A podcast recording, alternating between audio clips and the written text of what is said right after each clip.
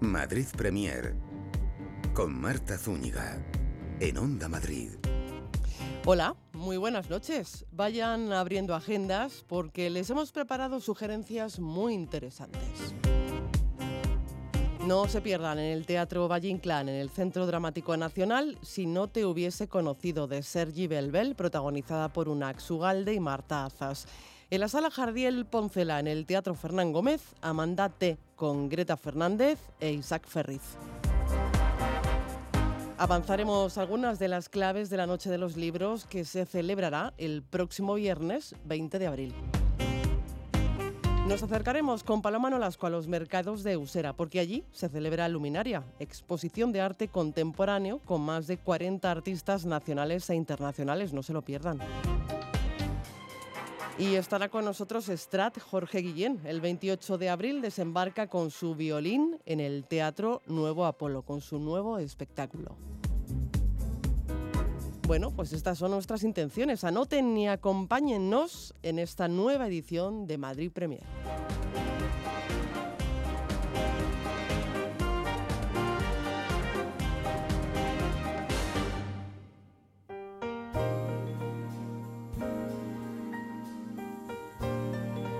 Somos nosotros los que con nuestras decisiones acabamos definiendo la senda de los acontecimientos o nuestras vidas están predeterminadas. Eduardo es un hombre de negocios, está muy enamorado de Elisa, de su mujer. Eduardo provoca involuntariamente una tragedia. Para superar el trauma y a pesar de la ayuda que le brindan sus mejores amigos, se introduce Eduardo en un laberinto de pensamientos confusos y caóticos y trata de viajar atrás en el tiempo. Su intención, reencontrar a Elisa. Hablamos de si no te hubiese conocido.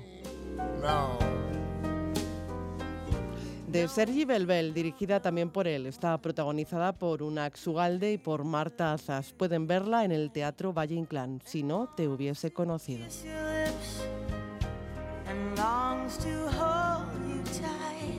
Bueno, pues saludamos ya en este escenario radiofónico a Unax Ugalde. Muy buenas noches. Hola, buenas noches, ¿qué tal? Bienvenido, muy bien, Muchas a Madrid gracias, Premier. Bien hallado. Bueno, si no te hubiese conocido, qué de dilemas plantea la obra, ¿no? La verdad que sí, que es una obra bastante completita, estamos muy contentos con el resultado. No me extraña. Mm. Mm, Y el público en pie. El público en pie, sí, la verdad que el estreno fue muy bonito y tuvimos dos previas que también funcionaron muy bien y bueno, esta es nuestra primera semana de arranque, estamos desde el 6 de abril al 6 de mayo y de momento la, la gente y los amigos que lo han visto, la verdad que están muy contentos. Luego emprendéis gira, Unax. Sí, empezaremos una gira por toda España a partir de noviembre, desde noviembre hasta agosto y creo que va a ser una, una gira muy Lo digo nutrida. porque en las redes ya están pidiendo que esta obra vaya a otros puntos. Sí, la verdad que sí, que ya están país. pidiendo desde Galicia, desde Sí. países del norte, sí, la verdad que la gente está muy expectante con la obra. Clara, Elisa, Oscar y Eduardo, dirigidos por, estos son los nombres de los personajes, dirigidos por Sergi Belbel, que también ha escrito el texto y que viven universos paralelos. Sí, así es. La función plantea, bueno, eh, la función inicia pues con una pareja que está abocada a un destino terrible, a un accidente. Entonces eh, mi personaje Eduardo de repente se plantea a través de un sueño que ella le contó en un momento, se, se plantea volver atrás y eh, intentar conseguir una bifurcación en su vida para no llegar a conocerla y no sufrir ese, ese destino, ¿no? Entonces lo que la función plantea es si realmente nosotros con nuestros propios actos estamos condicionamos nuestro futuro o el destino está escrito para todos nosotros. Mm, creer o no creer en el destino, esa es la cuestión, ¿no? Esa es la cuestión. si, si nosotros manejamos un- algo de los hilos de nuestro destino o realmente hagamos lo que hagamos, estamos condenados a, a cometer los mismos errores, a tropezar con la misma piedra o a conocer la misma mujer o hombre. Con lo cual, eh, Eduardo dice, voy a emprender un viaje en el tiempo, mm, más o menos, dicho de esta manera, Sí. eh, para, bueno, no volver a cometer estos errores que cometí porque él se siente de alguna manera culpable, no voy a desvelar nada más, Exacto. se siente de alguna manera culpable por lo que ha pasado y emprende un viaje en el tiempo, ¿no? Un viaje de sentimientos, además. Sí, intenta volver atrás y mirar esos momentos en la vida en los cuales se iba a encontrar con esa mujer de su vida y no volver a encontrársela. Lo que pasa que el destino es fatal y vuelve a encontrársela años después, ¿no? Entonces en la, en la función, bueno, pues se ven varias repeticiones de varias escenas, viendo cómo el pobre muchacho está abocado a ese destino. Mm, ¿Y seríamos los mismos, UNAC, si pudiéramos dar marcha atrás en el tiempo y cambiar, bueno, aquella decisión tomada en un momento determinado? Yo creo que sería, sería erróneo, ¿no? Sería equívoco. Yo creo que también de, de los errores se aprende y, y, uno tiene que ir hacia adelante, ¿no? Y creo que las decisiones a veces son difíciles y no siempre se toma la mejor. Pero, mm, pero volver atrás y cambiar decisiones sería extraño, ¿no? Sí, sí, sería muy extraño, sería muy extraño. Eh, pero uno se pregunta qué hubiera pasado, sí, ¿verdad? Lo, lo planteamos muchas veces en la vida y en esta obra de teatro eh, está encima del escenario, ¿no?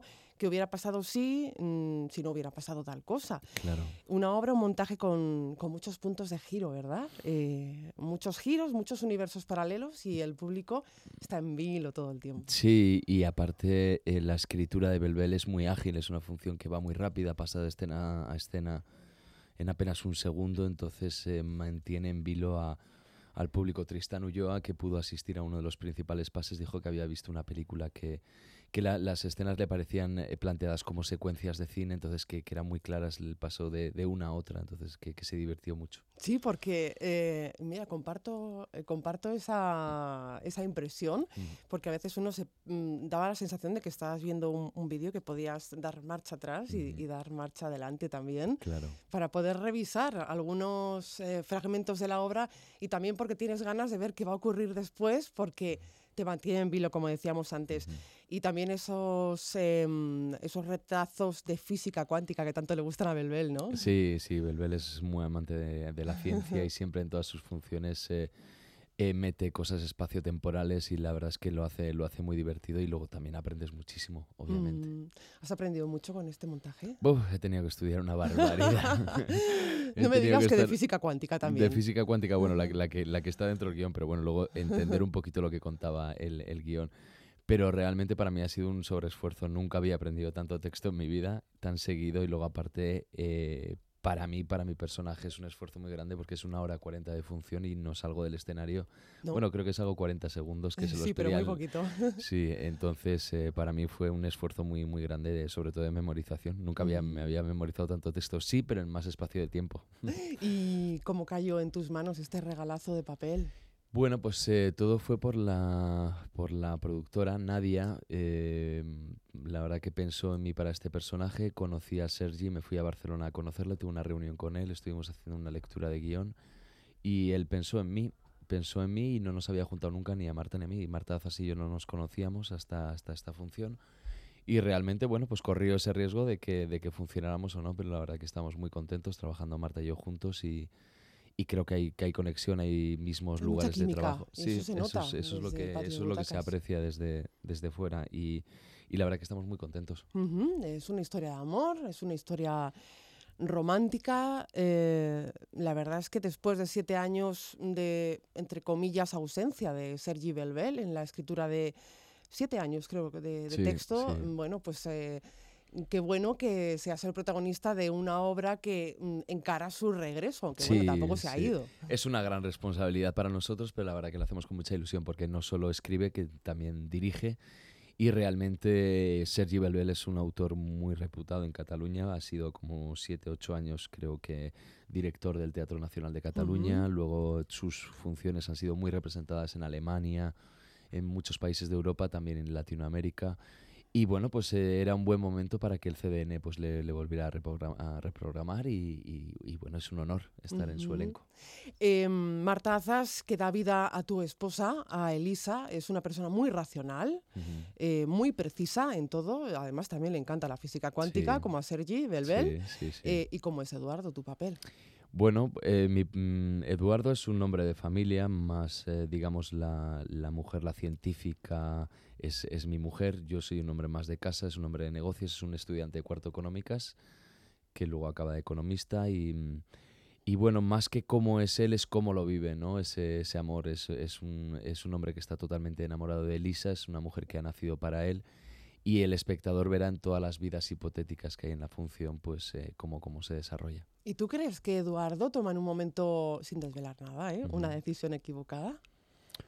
Eh, quizás sí, quizás más que equivocada es una decisión, sí, sí es una decisión equivocada que es, eh, se puede desvelar. Es una entrega de llaves de coche que no en un momento no, no se las da y por eso ocurre un accidente pero, pero son estas decisiones tontas en la vida que, bueno, en este caso desembocan en una fatalidad, pero muchas veces desembocan en, en quizás en, en, otra tontería, ¿no? Y eso te hace plantearte muchas veces en la vida de si las decisiones son tan importantes como, como tal, ¿no? Y, y sí que lo son, sí que lo son. Uh -huh. Luego muchas veces te preguntas, ¿no? La gente, sobre todo la gente que ha ido a ver la función, se pregunta si yo no hubiera levantado el teléfono aquel día para llamarle a esta persona, quizás esto no hubiera pasado, ¿no? Uh -huh. Entonces, bueno, pues eso nos hace ser un poco más dueños de nuestras actividades. Esto precisamente que acabas de decir, eh, hablando del público, eh, te lo quería preguntar, porque nos invita al público el montaje a también a elegir un poquito, ¿no? Eh, elegimos mmm, con qué final nos quedamos. Nos podemos quedar con el happy ending o, Sí. o no.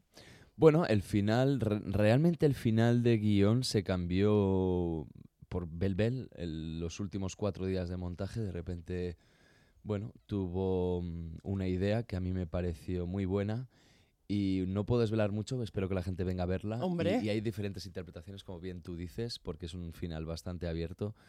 Pero bueno, yo lo veo de una manera y otra gente que lo interpreta de otra manera, lo que pasa que yo creo que son los dos, los dos válidos. Entonces, bueno, que la gente venga y que lo disfrute. Claro que sí. Mm. En el Teatro Valle Inclán, el Centro Dramático Nacional. En cuanto a la escenografía, eh, ¿cómo se resuelve el paso del tiempo de, entre escenas?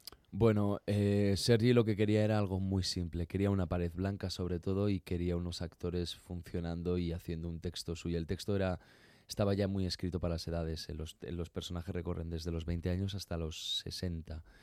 Entonces, eh, bueno, la escritura ya estaba bastante determinada a cómo habla un chico de 20 años, a cómo habla un tío de 30, un señor de 40. Bueno, un señor, yo soy un señor.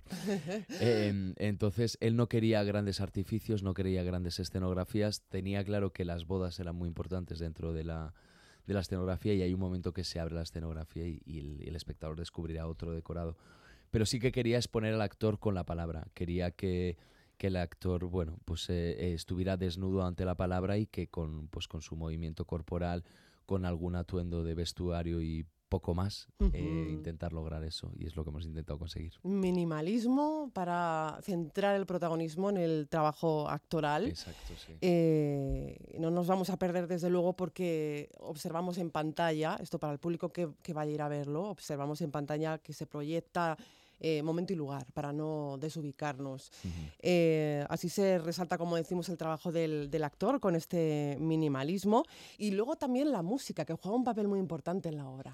Sí, yo creo que la, la música es, es maravillosa. La verdad que tenemos la suerte de que el director le gusta mucho la música, es un melómano y hemos tenido la suerte de que nos han permitido diferentes temas.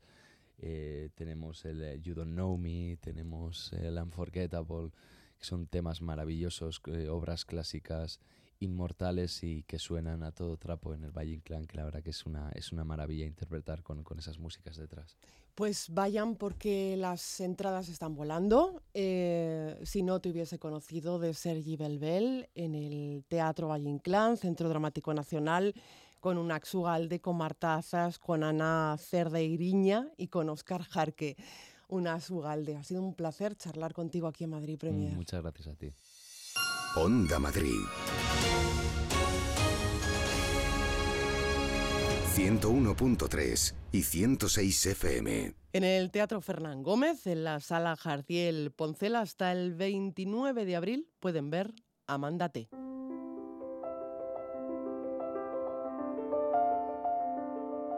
Se trata de una obra que fabula la trágica historia de Amanda Todd, la joven canadiense que con 15 años se quitó la vida tras anunciar sus motivos en la red.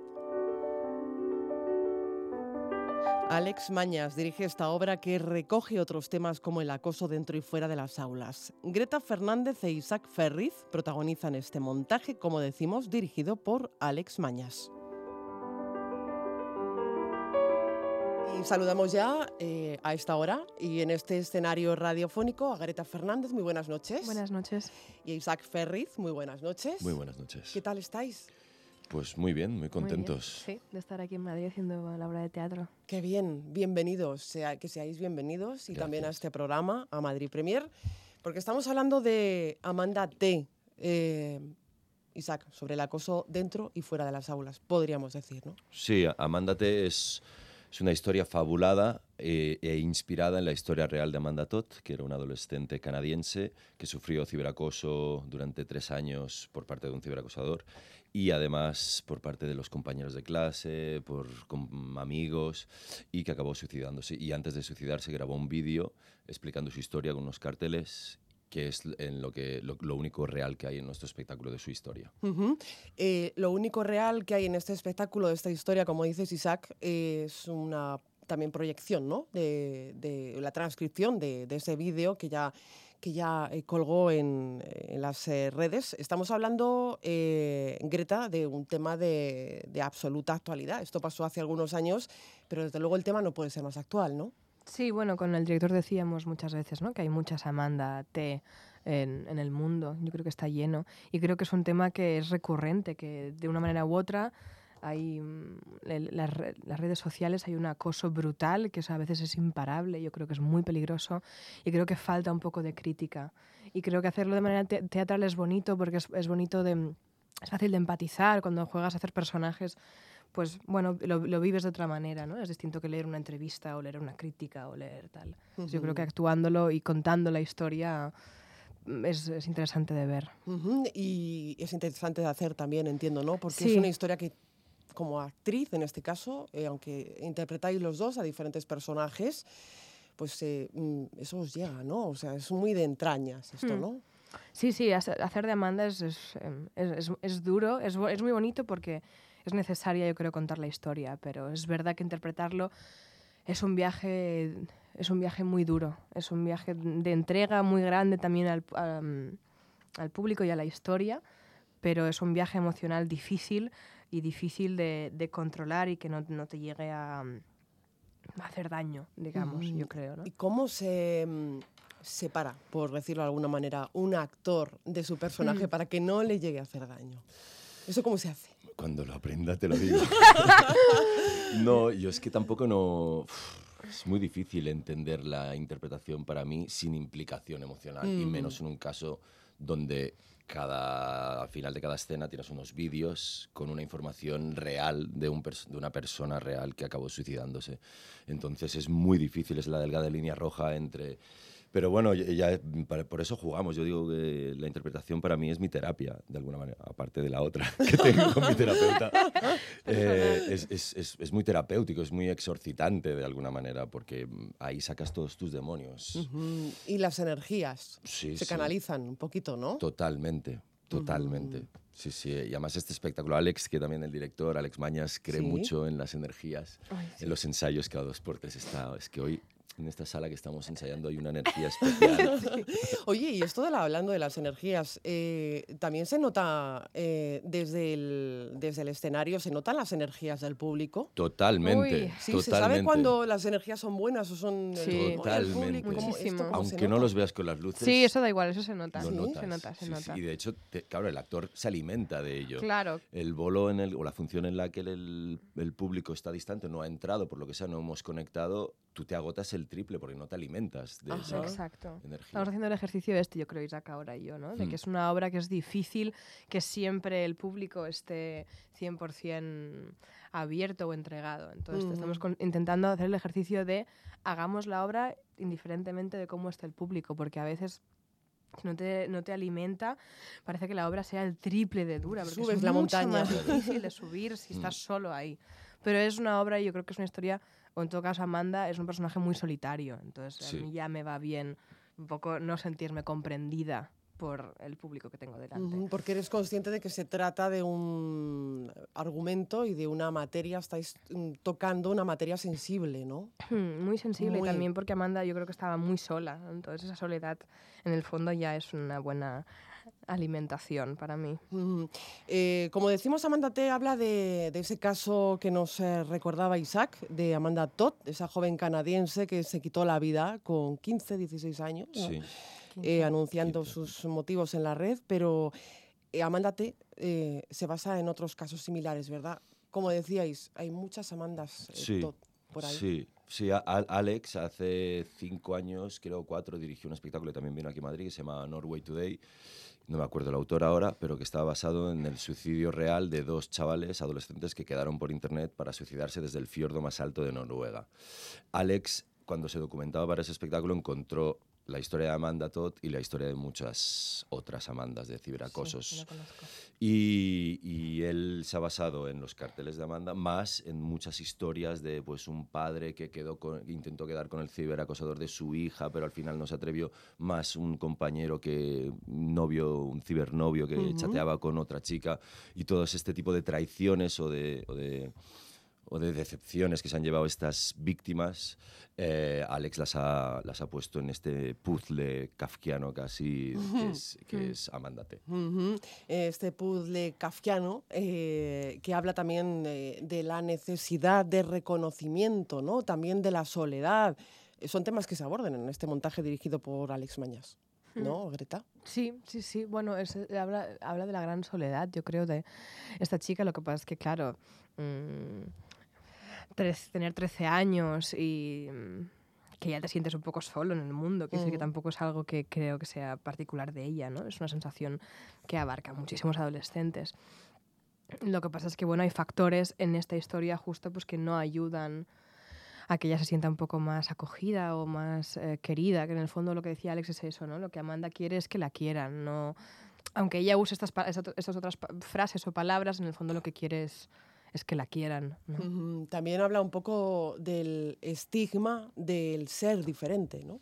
Sí, sí, sí, sí, totalmente. Que no debería ser un estigma. No, y además debería ser un, un, halago, pero claro, yo pienso, yo soy de una generación que no me pilló a mí las redes sociales cuando era adolescente, afortunadamente, porque lo pienso desde mi yo adulto y no sabría cómo enfrentarme, mi yo adolescente no sabría cómo enfrentarse a esa presión de tener un, ente social eh, en el que estás dispuesto, estás expuesto al odio porque sí, hmm. porque eres diferente.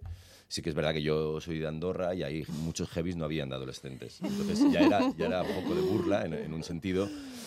Pero claro, si eso, eso se queda ahí para siempre, que es lo que dice Amanda en uno de los carteles, ¿no? esa foto está ahí colgada para siempre. No hay nada que puedas hacer para eh, eliminarla.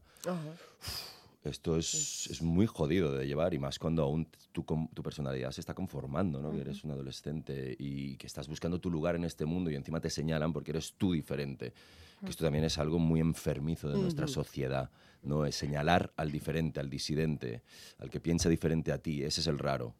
Yo eso no lo entiendo. Yo tampoco. Mm. Yo tampoco. Teatro documental, ¿verdad? sí, podría decirse. Eh, como actores, habéis, eh, ¿cómo ha sido el proceso de investigación? Porque entiendo que detrás de cada personaje que interpretáis, que son varios, ya digo, ah, bueno, pues hay un, trabajo de investigación por ahí férreo.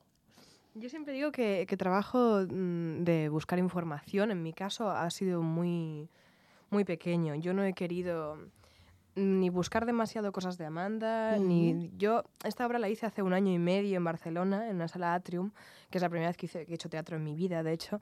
Y em, allí sí que de repente busqué un documental que existe sobre Amanda T, pero me di cuenta que eso me afectaba de una manera que tampoco, no sé si lo iba a usar de manera positiva luego para la obra de teatro. Creo que no hacía falta saber más. Sé la historia, sé lo que pasó, entiendo lo que pasó, sé de qué van las redes sociales, yo también estoy metida en las redes sociales, ya conozco este mundo entonces, irme a cosas más concretas como ver fotografías mm, que hay terribles colgadas, quise no entrar ahí, me parecía una cosa que no, a mí no me servía de nada para mi interpretación.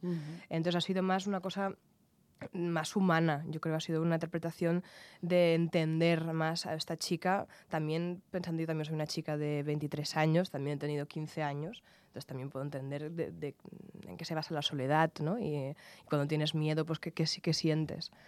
Y luego, pues el trabajo interpretativo de, pues bueno, tener 15 años, vivir en Canadá, son otro tipos de, yo creo, de mm, maneras de hacer y de pensar.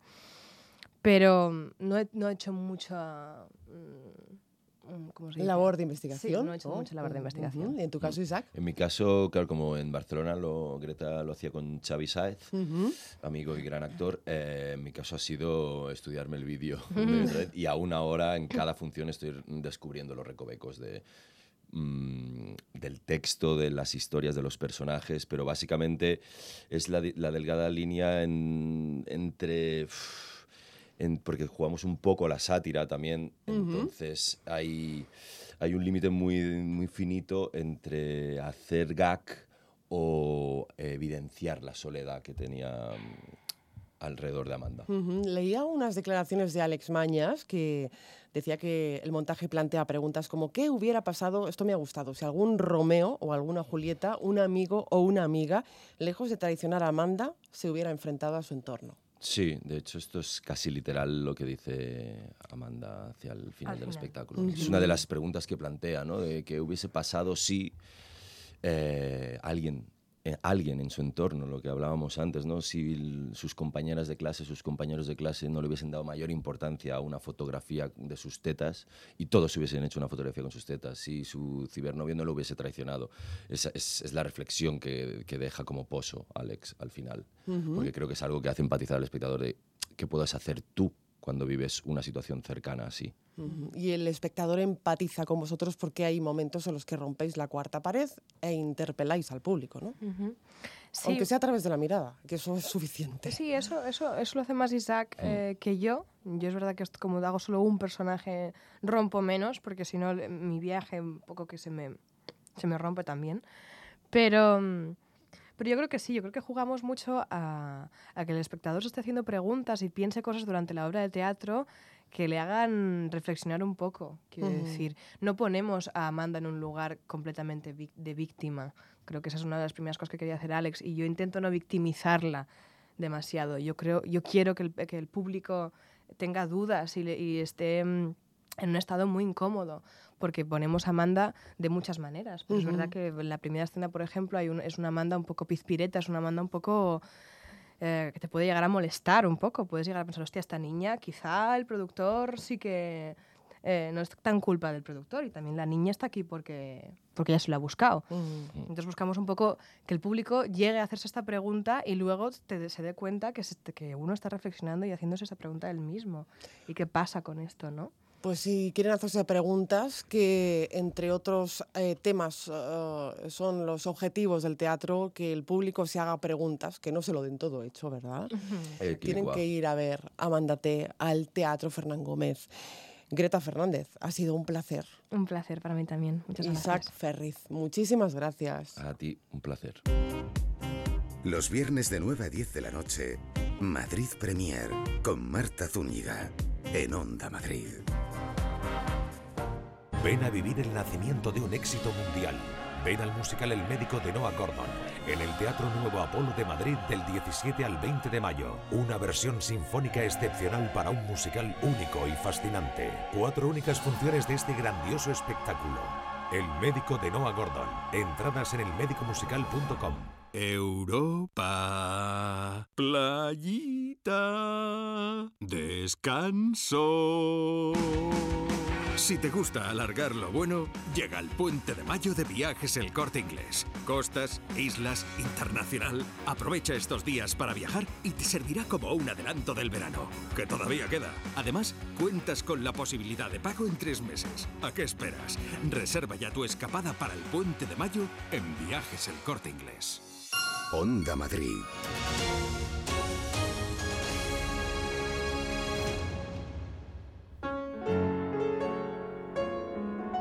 Anoten ahora esta fecha en sus agendas, 20 de abril, el próximo viernes es la Noche de los Libros.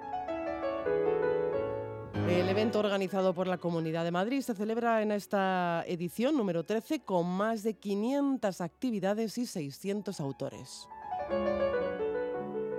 Una amplia selección de creadores nacionales e internacionales de los que ya hablamos con Paloma Sobrini, con la directora general de Patrimonio Cultural de la Comunidad de Madrid. Paloma, buenas noches. Hola, buenas noches. Bienvenida a Madrid Premier, ¿cómo estás? Muchísimas gracias por invitarme. Yo encantada de hablar con vosotros. Y sobre todo de hablar de la Noche de los Libros, ¿verdad? Bueno, efectivamente, es que es, el gran evento. El día 20, ya no queda nada, la semana que viene, celebración por todo lo alto porque es, eh, Paloma, la gran fiesta de la lectura, ¿verdad?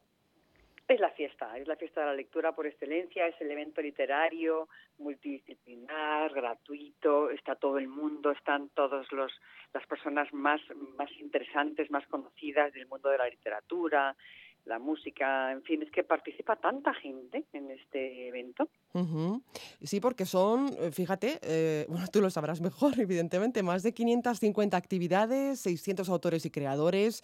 Eh, la Noche de los Libros, al margen de las cifras, eso sí, supone pues un encuentro entre lectores, autores y editores, ¿verdad?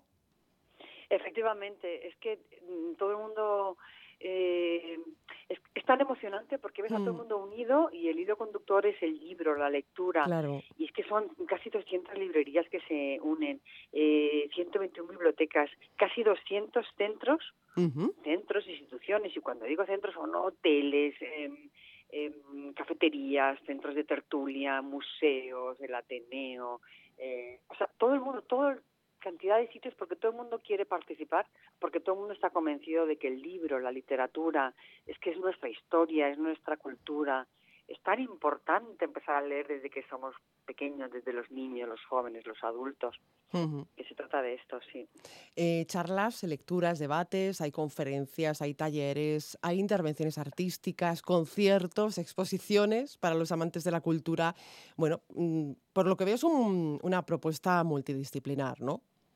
Efectivamente, sí, sí, tenemos hasta un maravilloso cantautor eh, que, que, participa en peleas de gallos, que es Marwan. Bueno, es, que, es que sabes lo que pasa además que esto es para todas las edades. Claro. Porque nosotros estamos convencidos desde la Comunidad de Madrid que un niño que empieza a leer es un joven que tiene que va teniendo sus ideas claras y es un adulto es una persona hecha y derecha, que no es manipulable, que sabe lo que quiere, que es capaz de procesar la información y tomar sus decisiones. Y esto hay que empezarlo desde pequeños. Por eso, el, lo, más potente del mismo viernes es por la tarde, tanto en la Casa de Correos como en la Casa de Postas, como en la Plaza de Pontejos y como en la Plaza del Rey, son cosas para cuatro segmentos de población completamente diferentes. En la Plaza de Pontejos, por ejemplo, es para jóvenes. Eh, es una manera de interpretar García Lorca con música, con un concierto con poesía de García Lorca al aire libre en Pontejos. Y fíjate, en la Casa de Postas, en la Casa de Postas, es em, un taller con concurso para niños pequeños que dibujan, que tocan los libros, que los miran, que los leen. y luego ya pasas a, en paralelo, en, en, en la Puerta del Sol, pues eh, es como la, la, empieza, ¿no? Y llega Modena Grandes y Antonio Molina y Cayetana Guillén Cuervo y James Rhodes con bueno, con, su piano y su escritura. Claro, es que, es que por eso te digo, es que, es que hay para todas las edades. Y si eres más alternativo, te vas a la Plaza del Rey, que es increíble lo que tenemos en la Plaza del Rey también montado. Bueno, yo creo, es que hay demasiadas cosas, te diré. Yo, yo no sé cómo, vamos, ¿Cómo vamos a escoger? ¿Verdad? Como un saltamontes, corriendo para aquí para allá, porque son tantas cosas, entonces, pues, pues siempre te surge la duda, ¿a dónde voy, no? O sea, pues lo que Sí, hay que organizarse bien para el próximo día 20. Claro, ir a lo que tengas más cerca y apuntarte ahí a lo que más te pueda interesar, ¿no? Por, por, temas o por, o por los personajes que participan o por la proximidad. El foco de atención, Paloma, en esta edición es la figura de Benito Pérez Galdós, ¿no? Pues sí, es un poco un recorrido también por el Madrid galdosiano, eh, en varios puntos de la ciudad. En fin, eh, es, es, un homenaje que le estamos haciendo. De hecho, en la fachada del edificio de la Real Casa de Correos, a las nueve y media, en la fachada se va a proyectar un, un, homenaje a Galdós. Yo os invito a todos que nos veamos ahí, porque eso es, es precioso. Y también es importante que los que no puedan venir a Madrid Capital no pasa nada. En toda la comunidad hay cantidad de eventos, en cantidad de municipios y de todo tipo de tertulias, participaciones, debates. Es, en toda la comunidad. claro, esto es importante recordar, lo que no es solo en Madrid Capital, sino que se extiende la noche de los libros, sus tentáculos a todos los municipios de la Comunidad de Madrid. Claro, claro, claro y hay cantidad de, eventos que se van desarrollando por todos los, bueno, por cantidad de municipios. O sea que esto es muy bueno, porque en Madrid, la Comunidad de Madrid no es solamente Madrid, claro. Claro. Pues todo esto y mucho más, eh, porque como nos decías, eh, Paloma, eh, va a ser muy difícil escoger, pero tenemos que, mm, vamos a cuanto más mejor. cuanto más podamos abarcar, mejor. Y esto es el preámbulo a la celebración del día 23 de abril, ¿no? Del libro. del Día del Libro. Es el Día del Libro. Lo que pasa es que un lunes, cada un lunes no podemos estar ni con los niños, ni con los jóvenes, ni por la noche. Entonces, por eso siempre se hace el, cuando cae el lunes o cae el martes, se, se, se, celebra el viernes, que es cuando todo el mundo puede, puede, puede estar a tope, ¿no? Pero luego el lunes también hay muchísimas librerías, porque realmente es el día del libro, están abiertas, hay cantidad de eventos, cantidad de puertas abiertas, hay descuentos en los libros. Yo sugiero que todo el mundo se, se, lo mire entre www.nochedeloslibros.com y a escoger, porque vamos a estar en todas las redes, pero a escoger, a escoger lo que más te apetezca. Pues recuerden www.nochedeloslibros.com, ahí ya se organizan como buenamente puedan. Y también eh, hay otro asunto que me interesa y es ese recorrido mágico que nos habéis preparado por el Madrid de Galdós, ¿no? Sí, es que es una ruta literaria que vamos, mm, se va uno paseando durante todo el día eh, por, por, por, escenarios galdosianos. Entonces vas viendo incluso los urban sketches, que son esta gente que dibuja tan genial, escenas urbanas, pues van dibujando eh, pues el Madrid de Galdós tal como ellos lo ven, ¿no? Entonces, bueno, pues esto mm, es muy bueno porque hay gente que, que, que, a lo mejor no ha podido leer a, Galdós y, y, viendo esto dice, oye, pues, pues, pues voy a empezar a leerlo porque realmente me interesa, ¿no? Claro es tan, tan Madrid, tan nuestro Madrid. Pues no se lo pierdan. La Noche de los Libros, en su edición número 13, el día 20, el preámbulo a ese 23 de abril, el día del libro. Y de él hemos charlado con Paloma Sobrini. Paloma, ha sido un placer, como siempre. El placer es mío, mil gracias. thank you Danza contemporánea, teatro y folclore chino en los mercados municipales de Usera y Jesús del Gran Poder. Hablamos de la tercera edición de Luminaria que ha visitado Palomano Lasco. Transmitir arte contemporáneo, Marta, a los vecinos, esa es la intención. Lo hacen con obras que han creado para ocupar la fachada, espacios comunes y los puestos que van quedando vacíos en estos mercados tradicionales que muchos ven en peligro de extinción. El resultado, como cuenta la organizadora Eulogia Merle, es todo un experimento. Es como una mixtura muy particular. Por un lado tienes eh, al, público, al, ser autóctono, más eh, propiamente dicho, ¿no? de las señoras, los señores que vienen al mercado hace 40 años a comprar, a hacer la compra. Eh, por otro lado tienes al mundo del arte contemporáneo, que viaja, que es cosmopolita. En esta exposición hay artistas de más de 10 países diferentes. Son 40 los artistas nacionales e internacionales que participan. Y entre las obras expuestas tenemos fotografías, pequeñas figuras de cartón reciclado, composiciones de neón y otras creaciones que se ejecutan en vivo. Es el caso del colectivo de dibujantes ambulantes. Justo este es un puesto eh, para un, que, lo está eh, utilizando un colectivo de dibujantes y ahí donde tú estás sentada ahora es donde se sienta la gente que quiere ser retratada y todo por aquí, el resto de los dibujantes y hacen unos retratos rápidos en 15 minutos y luego se exponen también. Y dicen que el vídeo de nueve minutos del artista mexicano Roberto Cárdenas es uno de los principales atractivos. Sí, está en una estantería de lo que fue un punto de venta de carne. Fue grabado en verano del 2017 y muestra zonas del barrio que recorrió con un sin techo búlgaro. Se llamaba Jorge y al que desde hace mucho tiempo no encuentra. Pierde contacto con este personaje porque el personaje de repente desaparece. Entonces el vídeo que él estaba eh, realizando termina con la búsqueda del artista a este personaje en los lugares que él sabía, que tenía de referencia, finalmente no lo encuentra y, realiza también como un identikit que, eh, que pega por el barrio para saber si podía encontrar alguna información y bueno, no, se pierde en el aire. Pero la pieza es muy poética, es muy bonita y, un poco registra esta existencia y estas reflexiones de este personaje y bueno, es muy, es muy interesante. Y, aquí está en su contexto ideal, digamos, ¿no? en, el, mercado de Usera.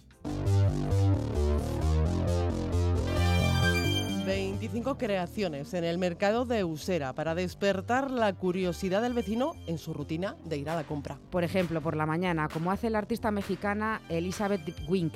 Lo suyo eh, también es un vídeo, en este caso con dos pantallas que reflejan al mismo tiempo dos historias, una del pasado y otra del presente. En la parte superior se ve un recorrido por el metro de la Ciudad de México y en la parte inferior eh, lo que vamos a ver es una serie de murales que fueron pintados.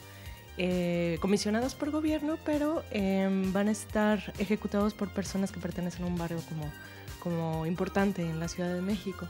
La parte que me interesaba era toda la iconografía de la parte inferior porque es una especie de iconografía muy nacional que de pronto nos remite mucho como a, a nuestros héroes nacionales, a nuestras figuras, a, a todo ese imaginario colectivo con el que nos hemos formado y con el que mucho de ello eh, creo que nos reconocen en el extranjero.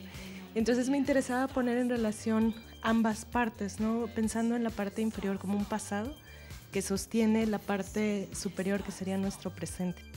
La Junta Municipal de Distrito y la Dirección General de Comercio del Ayuntamiento madrileño han apoyado la iniciativa a través del programa Mirador Usera. Y los comerciantes encantados. Es el caso de Concha. Todo lo que sea innovación y atraer gente al mercado, tanto con la cultura como, eh, no sé, seguir comprando en los mercados, dejar un poquito de lado los supermercados. El trato del mercado es más, no sé, más humano, más directo.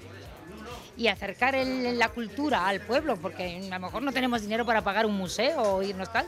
Y entonces, mm, pues de paso que hacen la compra en los mercados, colaboran con el mercado, con el comercio pequeño y colaboran con los artistas, o bien que están empezando o bien que no tienen otro sitio donde exponer sus obras. Y a todo esto, Paloma, los vecinos, ¿qué opinan? Bueno, hay de todo, pero en positivo encontramos a Rafa. Bueno, es original y al mercado este le viene una ayuda fresca para levantar este mercado porque estamos apagados. Me veo muy bien. Entonces, los artistas eso le veo bien.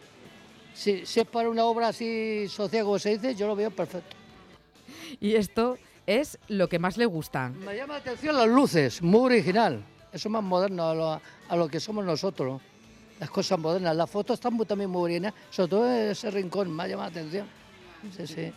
Gracias, Paloma. Recuerden que Luminaria se puede visitar mientras hacemos la compra hasta el día 21 de abril. Ese día a las 11 de la mañana habrá una fiesta de clausura con actuaciones musicales y teatro.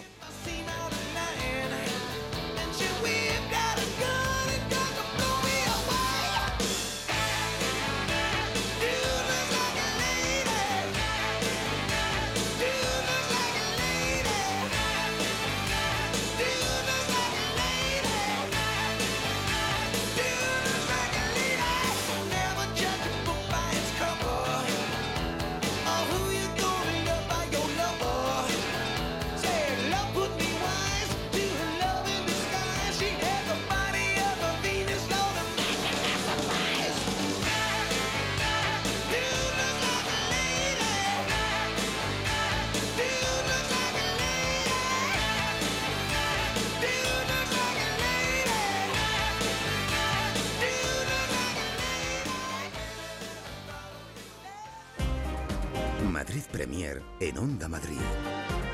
Con Marta Zúñiga. De los creadores del primer vehículo producido en cadena, llega el Ford Tourneo Courier con motor EcoBoost. Un motor galardonado durante seis años consecutivos, con el premio al mejor motor del mundo en su categoría. Ford Tourneo Courier con motor EcoBoost. Ahora por 9.490 euros con ecobonus de 2.200 euros. Solo este mes. Financiando con FCE Bank. Condiciones en Ford.es. Ven a vivir el nacimiento de un éxito mundial.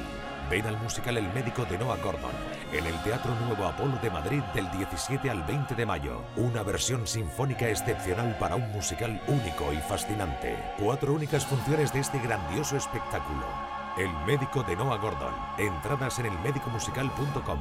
Europa, playita, descanso.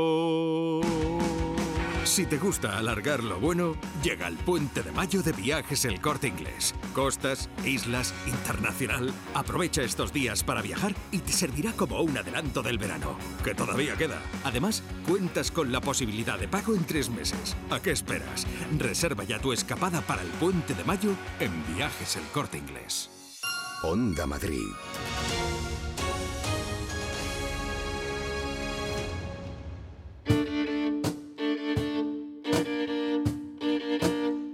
Strat, un espectáculo único y sin complejos para hacer vibrar a través de la música. Llega el 28 de abril Jorge Guillén al Teatro Nuevo Apolo. Clásico rock, flamenco, jazz, electrónica se unen el 28 de abril, como decimos, en el Nuevo Apolo con una asombrosa y potente puesta en escena. La cita es a mediodía, a las 12 y media.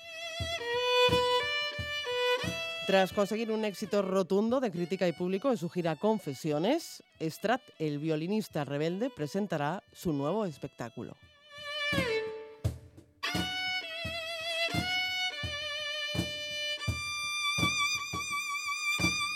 Están ya con nosotros Strat, Jorge Guillén. Muy buenas noches. Buenas noches. ¿Qué tal estás? Bienvenido a Madrid Premier.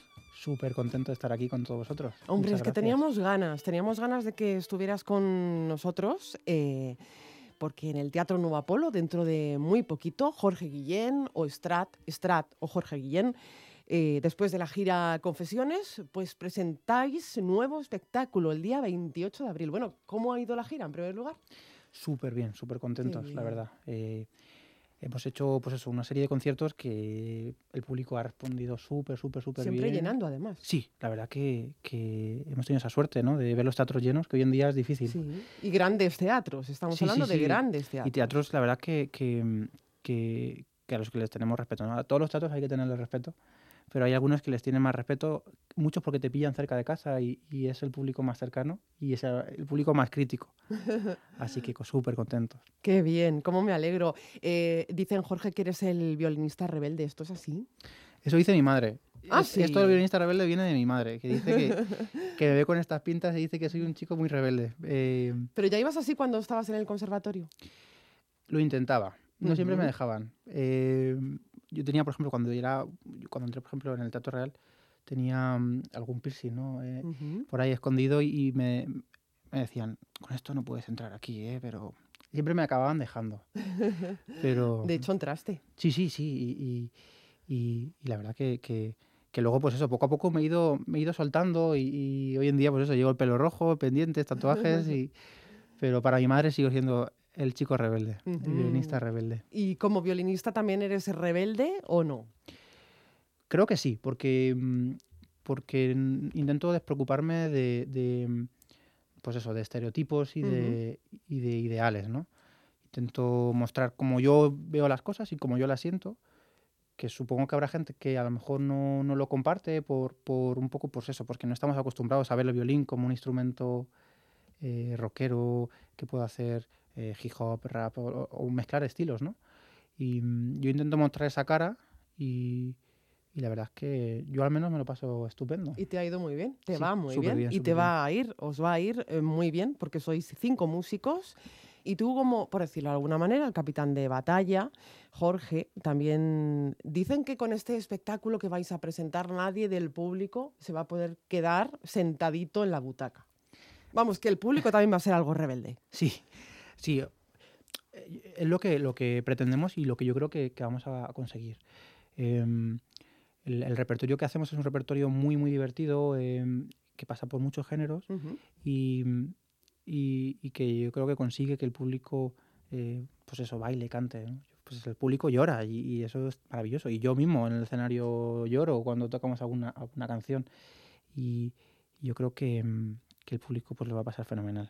Porque estamos hablando de diferentes estilos, eh, desde el clásico hasta el rock, eh, plaza- eh, pasando por el flamenco, por el jazz, por la música electrónica. Eh, bueno, pues es una diversidad de estilos que caracteriza Strat, que- que va a caracterizar este nuevo espectáculo que presentáis el 28 de abril, que presentas y que, mm, bueno, mm, es muy ecléctico, son mu- muchísimos géneros. Yo no sé si preguntarte, ¿te quedarías con uno o has elegido tantos porque no sabrías con qué quedarte?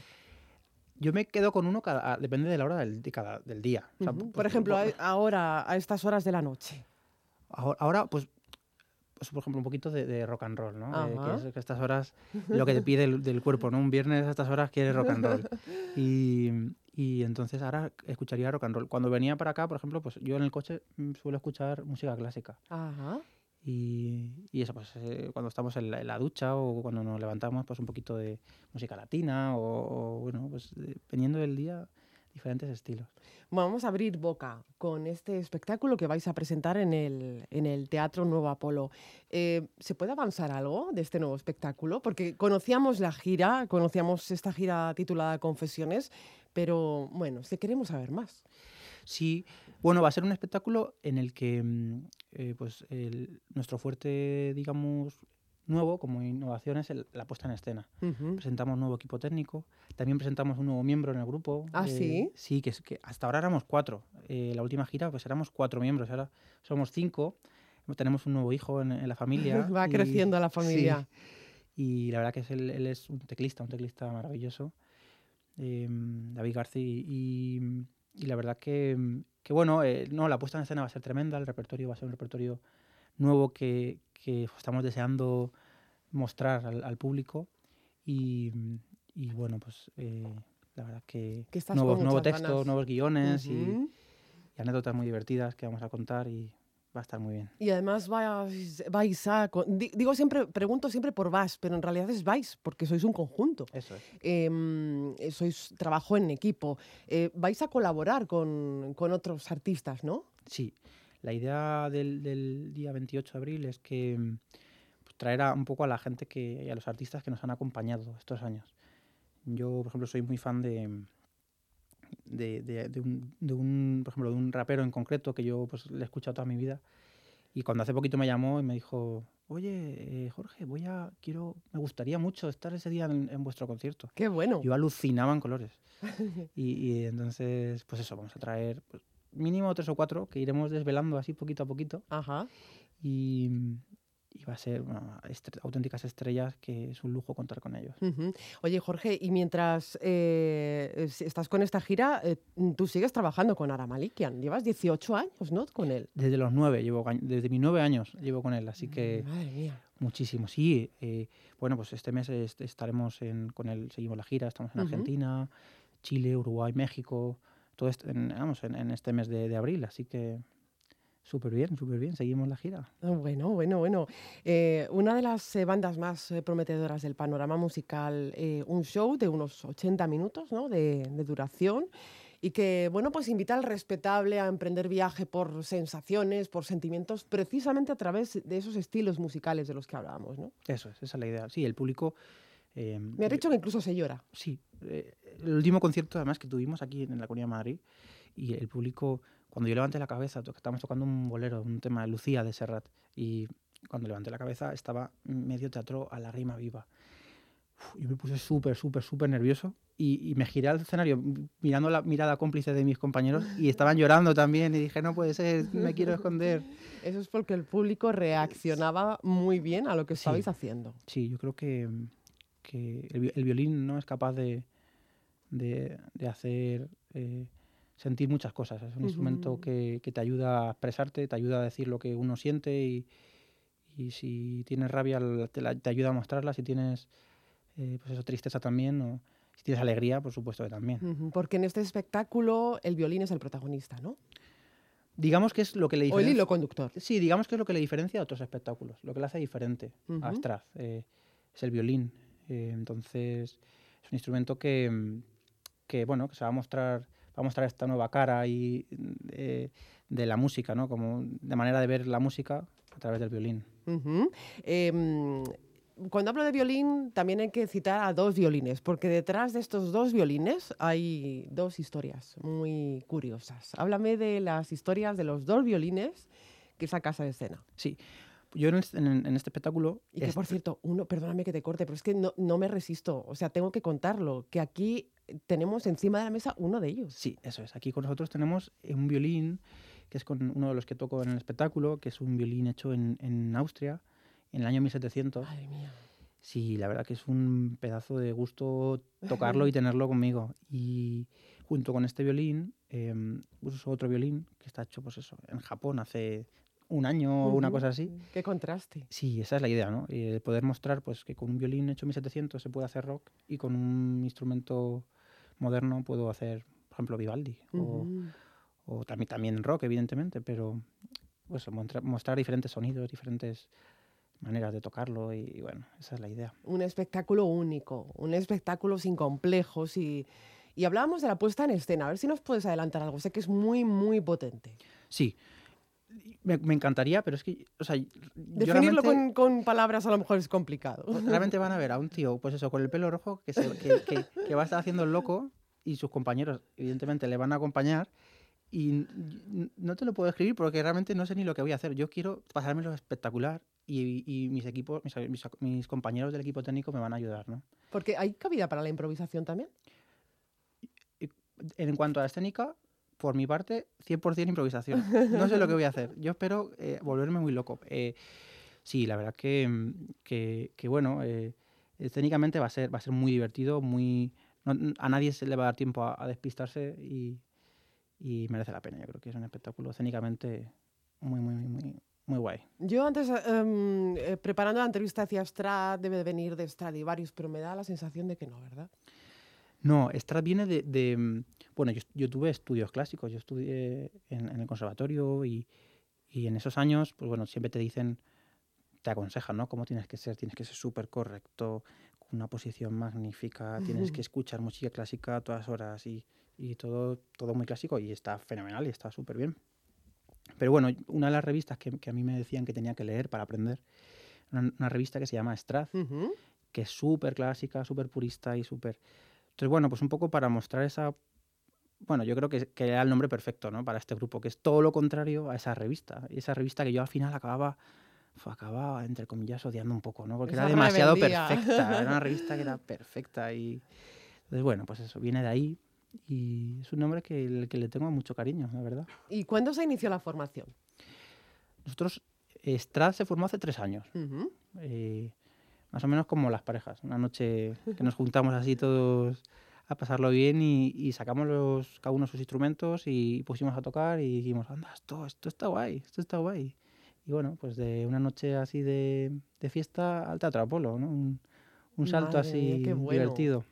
Qué bueno, Strat eh, son, como decimos, cinco músicos, el violín es, eh, podríamos también decirlo, el hilo conductor. Van a escuchar música clásica, van a escuchar rock, van a escuchar flamenco, van a escuchar eh, jazz, van a escuchar música electrónica, una diversidad de estilos, que es lo que caracteriza a Strat y a este nuevo espectáculo. También quería preguntarte, ¿de dónde bebe Strat? ¿Cuál es su fuente de inspiración? Creo que bebe de, de nuestra de nuestra historia, ¿no? de nuestro currículum, de, de, de nuestras experiencias. Eh, creo que la suerte que tenemos es que cada uno de los músicos de la banda venimos de nuestro padre y nuestra madre y no tenemos nada que ver uno con el otro. O sea, tú no ves en, por la calle y te cruzas de acera. Y dices, pero esta gente, ¿de dónde, de dónde sale? Si tiene unas no pintas... es cierto. Si tiene unas pintas que no, no puede ser.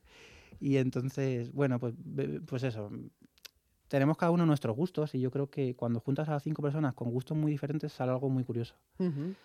Entonces nos dicen, ¿y qué es? ¿Consideráis una, una, banda de rock? ¿Una banda? ¿De qué os consideráis? Somos gente fusión. rara. Sí, somos gente rara. Somos violín fusión, nos podemos llamar. Violín fusión, bueno, pues yo quiero, eh, es que no me resisto a escuchar cómo suena este instrumento que está encima de nuestra mesa, esta joyita que tenemos encima de la mesa. Así que, bueno, el escenario radiofónico es vuestro. Digo vuestro porque está contigo también eh, Vicente Herbas, que es uno de los miembros de la banda y que también va a colaborar en esto que vamos a escuchar ahora.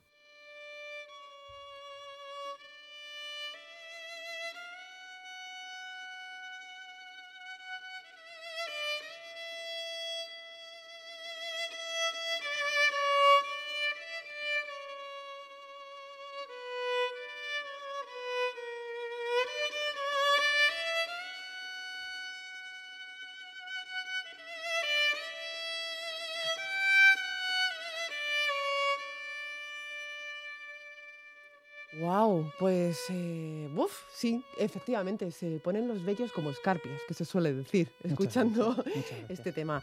Eh, Jorge Guillén, que ha sido un placer charlar contigo esta noche en Madrid Premier. Un placer, el placer ha sido nuestro. Muchísimas gracias. Y Vicente Herbás, que hemos escuchado ese cajón bien sonado, ¿eh? Muchas Vicente, gracias, muchísimas gracias, un placer. Pues hasta aquí Madrid Premier. En la realización ha estado José Luis Machuca y les habló Marta Zúñiga. Disfruten del fin de semana. Adiós.